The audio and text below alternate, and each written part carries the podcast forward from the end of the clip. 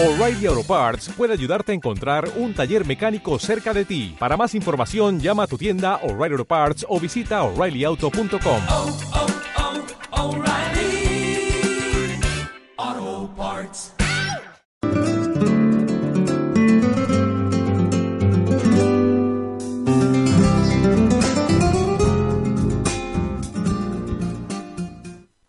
Regresamos con la revista Voz de Libertad y estamos muy bien acompañadas con el periodista Rafael Sagarnaga López, gran amigo, compadre, eh, colega, eh, no sé qué más. Cómplice. Cómplice, además también.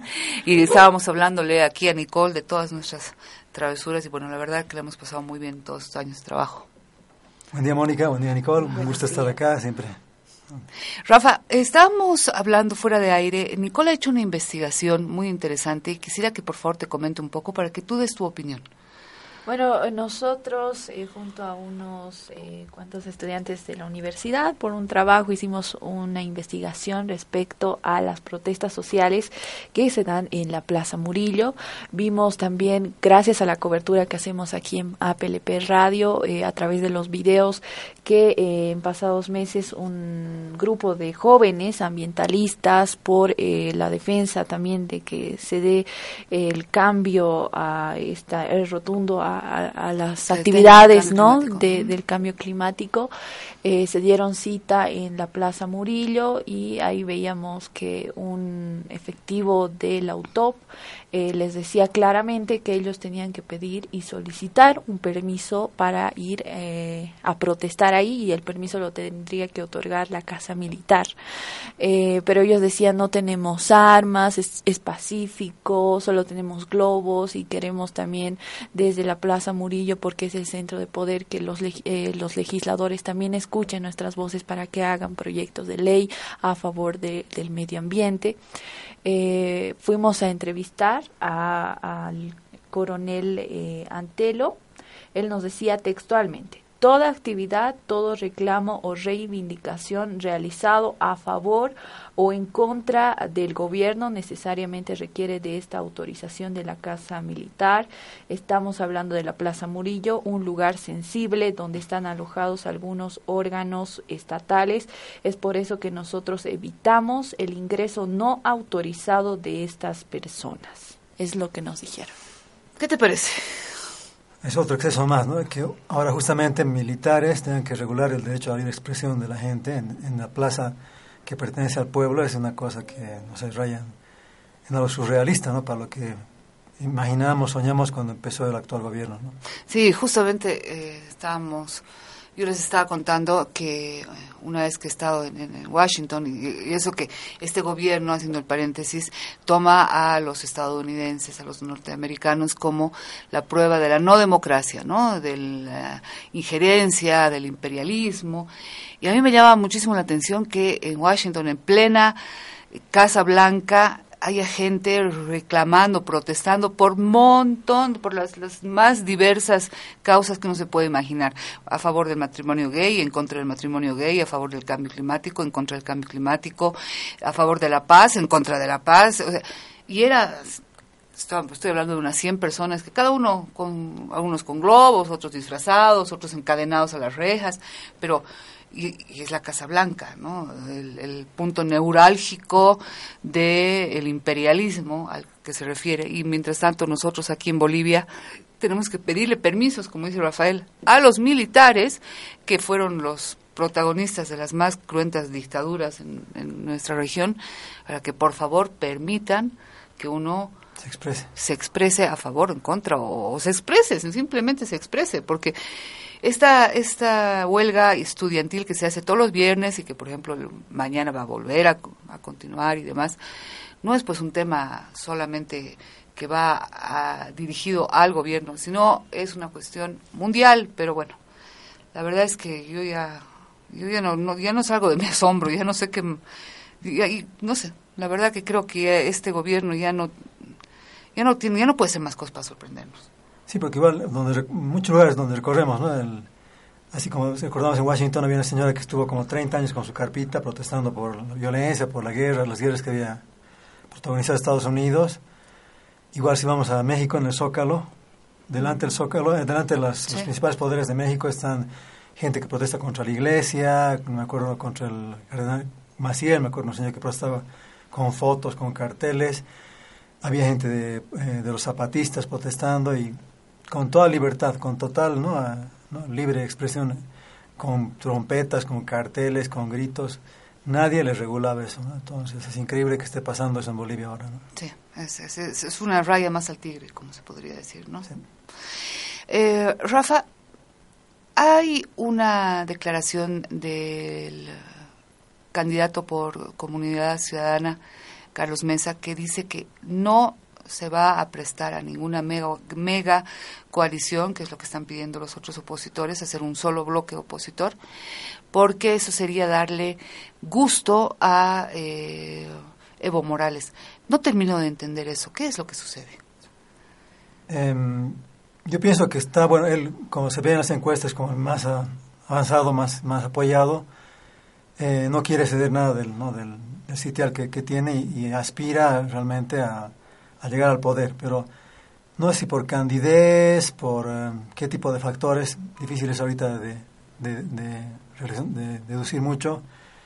Eh, personalmente pienso ¿no? que eh, cualquier em, opción democrática, entre comillas, hoy está perdida frente al aparato que tiene el gobierno. ¿no?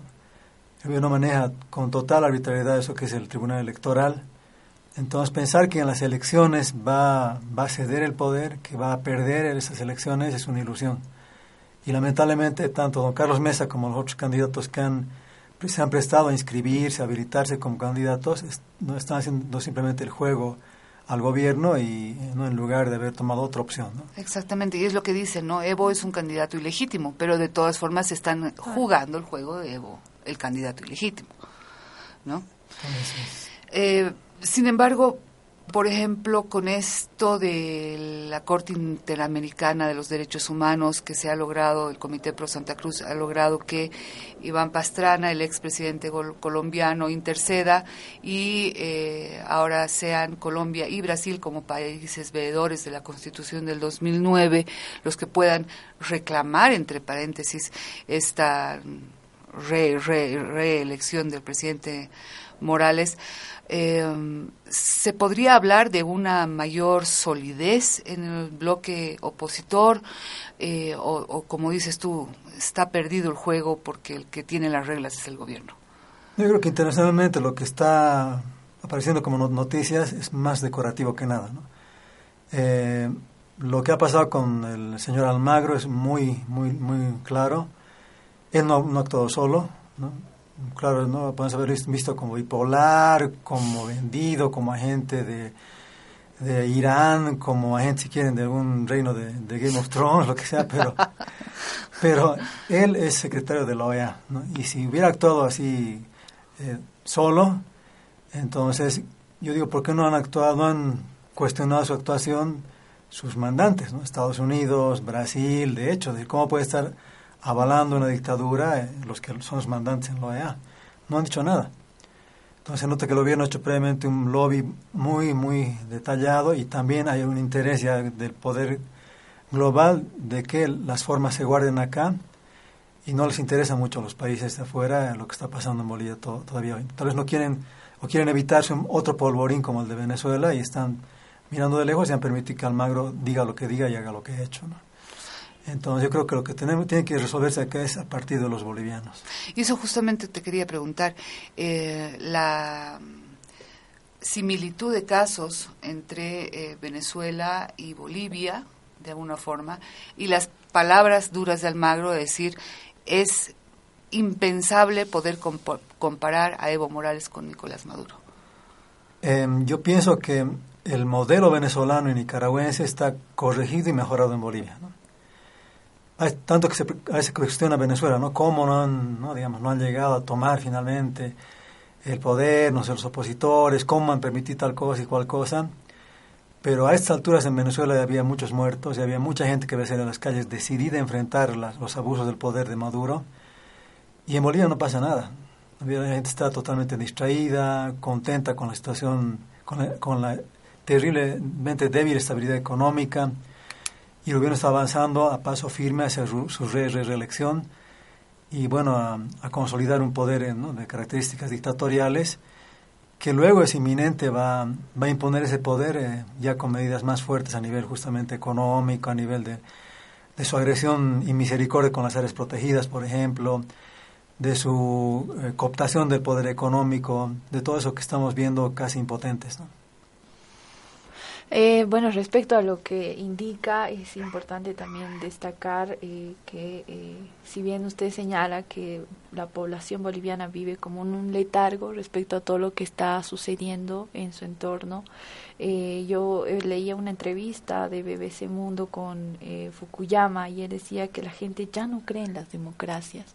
en Bolivia se ve también respecto a ello que no se está viendo realmente la trascendencia de que un gobernante, pese a que hay un voto popular que le impide no eh, candidatear, eh, no, no hay, no hay tal trascendencia en la población, es decir, no, no está tocando fondo. ¿Qué, ¿Qué es lo que hacemos entonces ahora? Porque ya en el plano internacional ha sucedido lo que pasó con, con Almagro, ¿no? Entonces, si es parte de la solución desde los bolivianos, pero los bolivianos viven en un letargo por esta cuestión, ¿qué, qué es lo que hacemos, no? Sí, es justo lo que está pasando a nivel global también, ¿no? Por ejemplo, Bolsonaro tiene un perfil dictatorial, entonces, y la gente en Brasil ha votado por Bolsonaro diciendo, bueno, que finalmente arregle como sea él. Entonces a Bolsonaro en buena medida también le conviene que como que se avale la, lo que está pasando en Bolivia, ¿no? Se avale muchas cosas de que la prensa sea restringida, la libertad de expresión sea restringida, que la represión sea avalada, que las, eh, las normas dictatoriales empiecen a, cristalizar, como que le conviene, porque es una persona, un personaje con tinte dictatorial. Entonces, por eso tal vez buena parte de su poder no está, está como viendo de reojo lo que está pasando en Bolivia con cierta conveniencia. Y pasa así en varios lugares del planeta, donde se elige a personajes cada vez más, más duros, menos, con menos visión democrática. Ha pasado recientemente en España, donde ha sido una bancada importante, un, partido de ultraderecha, el Vox. Y así en varios lugares del planeta hay ese decaimiento de la visión democrática, justo por la decepción que las nuevas generaciones tienen en función a los, a los actores políticos que han visto. ¿no? Pero las nuevas generaciones no conocen lo que es una dictadura en sí, ¿no? y lo que están tal vez eh, eh, sin, sin, percibir es lo que cuando venga eh, sea muy tarde para que reaccionen. ¿Qué rol juegan ahí, por ejemplo, los medios de comunicación? justo la misma pregunta. Eh, bueno, deberían ser los medios de comunicación los que llamen a, enseñar las virtudes de la democracia, lo importante que es mantener un esquema democrático en todo, en toda convivencia social, desde el hogar hasta bueno las grandes asambleas de decisión nacional. Eso no está pasando. No, hay tampoco en los medios de comunicación un, eh, dominio de lo que es el, espíritu democrático, el, valor que tiene eso, que es la forma de resolver los problemas mediante el diálogo, mediante la comunicación, mediante el intercambio de saberes. Se ha caído simplemente en retransmitir las tragedias que está ocasionando el poder instituido. Yo leía hoy día en La Razón y ahí me fijaba un poco cómo uno puede realmente torcer la, la noticia a favor de los intereses de un bando o del otro y ser todo menos imparcial. La noticia decía 44% de los bolivianos piensa que eh, estará mejor económicamente el 2020. Pero la noticia no es esa, la noticia es que más del 60% de los bolivianos piensa que no va a estar bien económicamente. Y ellos, ping, la tuercen y ponen que el 44% sí va, o sea, sí, sí confía en estar bien económicamente. Y ahí digo yo la lógica perversa de los medios de comunicación que han sido cooptados por el poder, ¿no? Lamentablemente son cada vez menos los medios de comunicación que pueden expresarse libremente y que además están fuera de la agenda política de opositor versus oficialista, sino ojalá hubiera uno que pudiera ser un poco más imparcial ¿no? y explicar lo que dices tú, que realmente se perdería si no hay una democracia. Creo que se está también perdiendo y ya en, base a otros indicadores que no reflejan justamente en tapa algunos medios. ¿no? Veía ayer, por ejemplo, que ha aumentado la malnutrición infantil en Yungas, ¿no? que es dramático cómo están malnutridos los chiquitos en tiempos de bonanza, ¿no? el, reclamo que había porque se ha paralizado la construcción del oncológico en Cochabamba las colas que vemos en los hospitales, eh, la baja producción de alimentos eh, como las frutas y las verduras, hasta el chuño y la papa en La Paz, que están siendo importados de Perú. Entonces, todo ese tipo de, información que nos muestran que está decayendo la producción de los campesinos más, más pobres, la, forma elemental de la salud y de, la educación, y además eh, las alertas que hay de diferentes economistas que dicen que está y el dólar muy sobrevaluado, eh, que vemos que las reservas están cayendo aceleradamente, las internacionales, o sea, la, alcancía del país, el intercambio comercial está igual un déficit tremendo, entonces son todos indicadores de una gran crisis económica que está amenazando Bolivia. Y eso no se alerta, no, no se muestra todo lo que está pasando y, simplemente se deja que hay opiniones de mucha gente que simplemente lo único que considera es que, bueno, tiene dinero, eh, recibe platita porque hay bastante comercio informal, porque tiene su tiendita donde vende mercadería china, donde vende cosas de contrabando, pero no se da cuenta que es simplemente una, una, natita que está sosteniendo un gran, gran falta de, crear una economía sólida que finalmente nos hubiera apoyado para un desarrollo a largo plazo. ¿no? Ahora, yo retomo la pregunta de Nicole y efectivamente se ve que la sociedad boliviana está en un letargo. Se ve además que esta sociedad está siendo muy influenciada por los medios de comunicación. Si bien la sociedad, lo ha dicho varias veces, ya no cree en los medios de comunicación. Eh, y no la culpo, la verdad, porque, como te digo, noticias como esa del 44% te dejan pensando.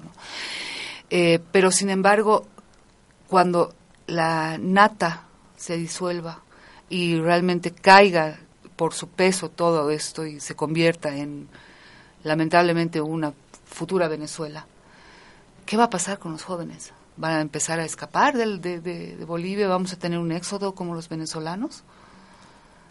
Eh, hay que realmente cruzar los dedos, hay que orar, hacer todo lo posible para que lo que viene no sea tan cruel, pero lo malo es que es como una, un déjà vu, ¿no? En Venezuela, ¿qué pasó? Estaba igual una bonanza mucho más grande que la boliviana. Realmente les llovían dólares. Se despilfarró, se malgastó esa plata, se, hizo un desastre la economía, una pésima administración económica que incluso han reconocido ya autoridades del gobierno boliviano. Y cuando ya viene la crisis, que dicen, no, es el imperialismo. ¿No? El imperialismo está en una guerra económica, no sé, un discurso clásico de los cubanos, de los venezolanos, de los nicaragüenses. Y, listo, ¿no? Y bueno, como no hay, entonces aguanten. Y como la gente al final no puede ya aguantar el hambre, sale a, protestar y viene el palo, ¿no? Es una historia muy repetida, lamentablemente. ¿Qué piensa Rafael de las declaraciones de la diputada Juana Quispe que ha dicho que bajo ningún aspecto se va a permitir que un, un candidato de oposición gobierne el país? Ese digamos, eh, algo que está circulando ahí entre los grupos duros del gobierno, ¿no?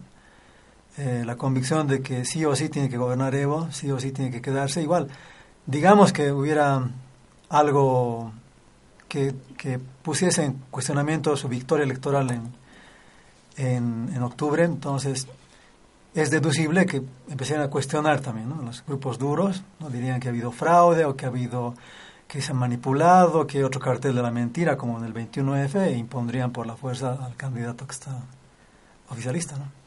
Y eso significa enfrentamientos, me imagino, porque si póngase, gana, no sé, Periquito los pelotos, no quiero decir eh, un nombre, pero gana Periquito y resulta que a Periquito se le pone todo el Senado y toda la Cámara de Diputados en contra, es imposible que gobierne. Sí, además incluso en el, en el caso más eh, ideal, digamos, que ya cede el poder Evo Morales, ¿no? sale del poder, el candidato que gane va a tener que venir a, justamente a imponer medidas económicas duras. Eh, salvando el poder, eh, eh, digamos, salvando, saliendo segundo Evo Morales va a tener una buena bancada, tal vez mayoritaria en el Parlamento, entonces esa bancada va a ser insufrible la, la vida democrática del ganador, del, digamos, del segundo. La crisis económica va a ser muy antipopular para las medidas que tiene que imponerse sí o sí en el futuro. Entonces, ¿qué va a pasar? ¿No? Va a haber una constante convulsión, presiones al, futuro gobierno y van a decir, en la lógica, cuando estaba Evo estábamos bien. Como lo que está sucediendo en la Argentina, con Macri. O como lo que sucedió aquí cuando el UDP, que decían, cuando estaba Banzer estábamos bien, pero quien sembró la crisis económica del UDP fue justamente Banzer.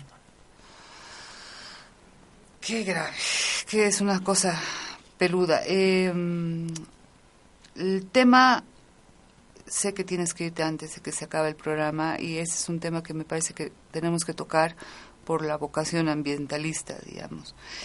Eh, el fallo del Tribunal de los Derechos de la Naturaleza respecto al TIGNIS. ¿Qué opinas tú de esto? Eh, bueno, es un, un pequeño soplío de esperanza, pero frente a una ofensiva ¿no? sostenida, extendida del gobierno contra las áreas protegidas. ¿no? He estado hace unas semanas en Chiquiacá, en, en Tarija, es, ¿no? Donde, donde, hay unas cuantas mujeres valerosas cuidando ¿no? Que, que no haya la llegada de las petroleras, de la petrolera pero a la vez hay, hay, algo tan duro, tan, ¿no? tan conmovedor también en Polobamba, en el Madidi, ¿no? en Roboré, en el, en el lago, o sea, en todos lados están implementando medidas totalmente viola, viola, violadoras de la, de la naturaleza. Y entonces yo deduzco que ha sido una decisión del gobierno de decir, bueno, a que estemos creándonos un TIMNIS cada vez, mejor ahorita ataquemos a todo.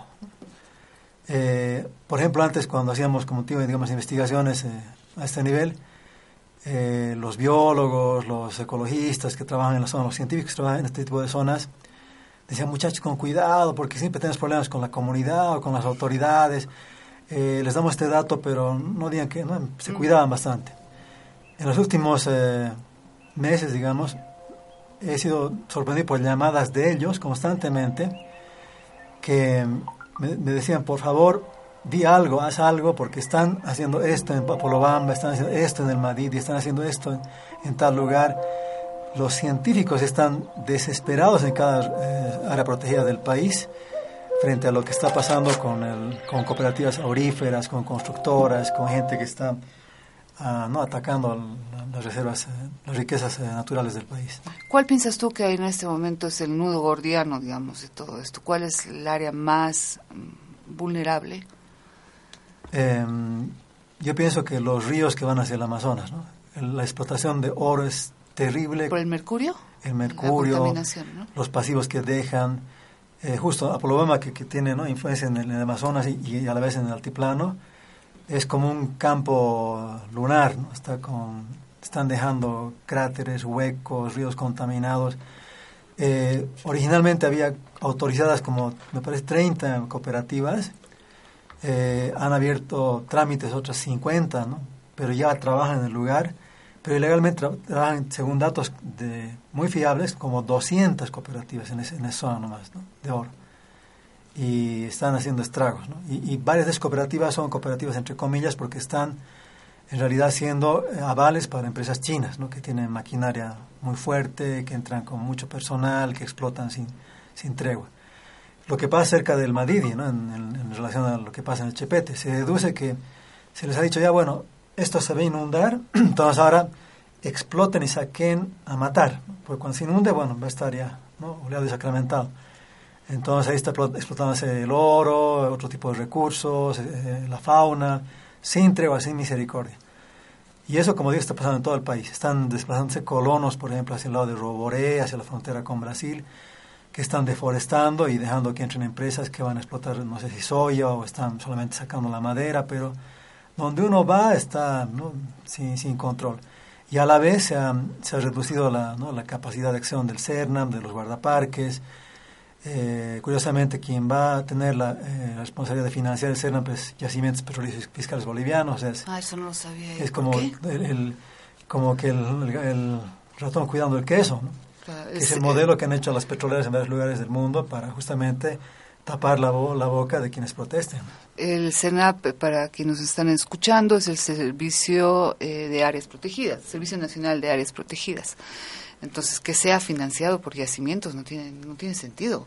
Entonces, es, es lo, que, lo que está viendo ahora, es que es un modelo que se hace, ¿no? Digamos, si la petrolera que va a contaminar es la responsabilidad de los sueldos de quienes tienen que cuidar el área, entonces, entonces es una fórmula ideal, ¿no? Para que no, no se toque lo que no se, no se haga lo que no, quiere, no se quiere que se haga desde el poder. Pero Rafa, ante semejante noticia, ¿por qué los, los, los medios no han reaccionado?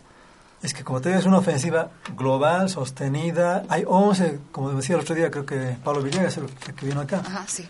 Hay 11 lugares de resistencia en Bolivia ahorita, ¿no? De gente que está protestando por por el avance contra las áreas protegidas. Y sin embargo, los medios están en otra cosa y la gente también está en otra cosa, ¿no? No hay una reacción consciente de la población boliviana frente al daño que se le está haciendo.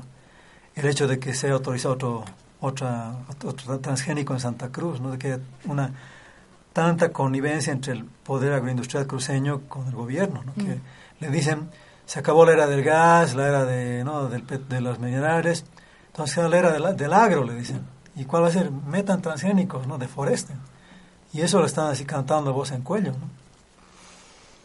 Eh, bueno, respecto a ello también, ¿es parte de la voluntad de los periodistas de no investigar o de los medios de comunicación o también, eh, no sé, si también en su función de periodista usted haya tenido alguna vez un impedimento por parte del gobierno directo para que no se investiguen estas áreas? Eh, yo me remito a la carta que escribió el otro día Juan Pablo Guzmán, ¿no? que es bastante elocuente, es algo que está repitiéndose en la mayoría de los medios de comunicación. Eh, hay una, claro, una cooptación, una debilidad también ya económica, existencial de los medios por incluso la coyuntura general de, que no se hacen rentables. Entonces hay una, mm, sufre una grave debilidad a todo nivel la prensa hoy. ¿no? Pero esto se viene sumado también a la voluntad de los periodistas, porque si bien señalamos que es un momento crítico, sabemos que los momentos críticos también son momentos de oportunidad para, para todos, ¿no? Entonces, en ese marco, ¿cuál, cuál es cuál es el problema que está afectando realmente más allá de, de, lo que está sucediendo con el gobierno, ¿no? Yo creo que hay periodistas valientes, como muy lúcidos, muy claros, que hacen denuncias muy, muy, muy importantes he visto textos de Raúl Peñaranda, de Andrés Gómez, eh, de varios colegas que han sido marginados de los medios, están fuera de los medios.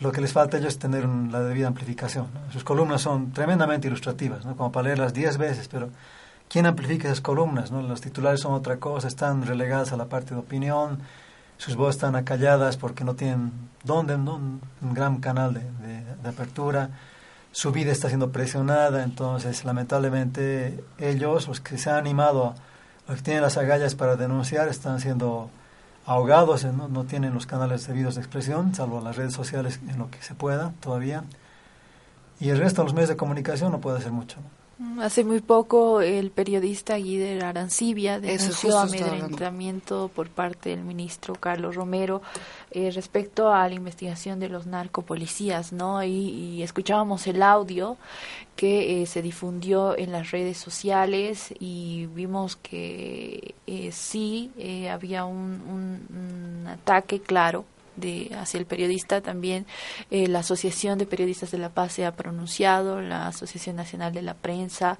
Eh, después de ello, ¿cómo, ¿cómo vemos este panorama también después de lo que ha sucedido con, con este último caso? Perdón, eh, y bueno, añadiendo además que no es la primera vez que sobre todo tanto Carlos Romero como eh, Quintana, Juan Ramón Quintana, presionan a los periodistas pero hasta ahora no hay ninguna respuesta. Es como que nadie es insustituible, sin embargo, para este gobierno parece que Carlos Romero sí. Entonces, no importa que Carlos Romero insulte y amenace periodistas de una forma como la que él lo ha hecho, él, él ha dicho claramente, yo me voy a quedar. O sea, yo los voy a hacer caer a ustedes, no ustedes a mí. Pero bueno, si, si vemos desde este punto todo el universo, y vamos en retrospectiva, recordemos lo que el mismo presidente Evo Morales hizo con, don, con nuestro colega Rafael Ramírez Ah. en el año 2010, ¿no? Sí, que lo humilló. Lo humilló ante todos, alzando la voz, ¿no? Incluso con su cara desencajada. Y eso fue ¿no? un, principio de una ola de este tipo de acti- de actitudes, ¿no? Que ha llegado incluso hasta la violencia, ¿no? Hay casos en el Chaco, en lugares, ¿no? El caso de, del amigo que está en Brasil, que va entre Brasil y Pando, ¿no? Wilson García Wilson Mérida. García Mérida. Es un montón de casos que tanto a nivel de la presión hacia la prensa como en, otros niveles, ¿no? que se, se multiplican y se ve nomás la impunidad del poder frente a, ¿no? lo que está pasando. Eh, yo lo digo, digamos, en, en otros regímenes, en, otros países, tanto por las cosas económicas que han hecho acá, por las, ¿no? los delitos contra la sociedad, contra la prensa, eh, las autoridades están, están siendo o juzgadas o procesadas o encarceladas. ¿no? Hace mucho, hace sí. mucho. Hay un montón de casos. ¿no? el caso del fondo indígena, hace una, lista, justo dice el otro día Raúl Peñarán dice una lista, un abecedario de los casos de corrupción, que son, y eso, una, una partecita nomás de los que hay. Y vemos que en Perú, por mucho menos, hay tres presidentes en, en la cárcel, ¿no? Han entrado tres, tres presidentes a la cárcel, y cuatro más en total en Perú. Y en Brasil hay otros dos, ¿no? Los países ya están no solamente procesados, sino encarcelados. Aquí la impunidad es grosera. Sí, la impunidad es grosera, el nepotismo es grosero, ya llega a un aspecto realmente...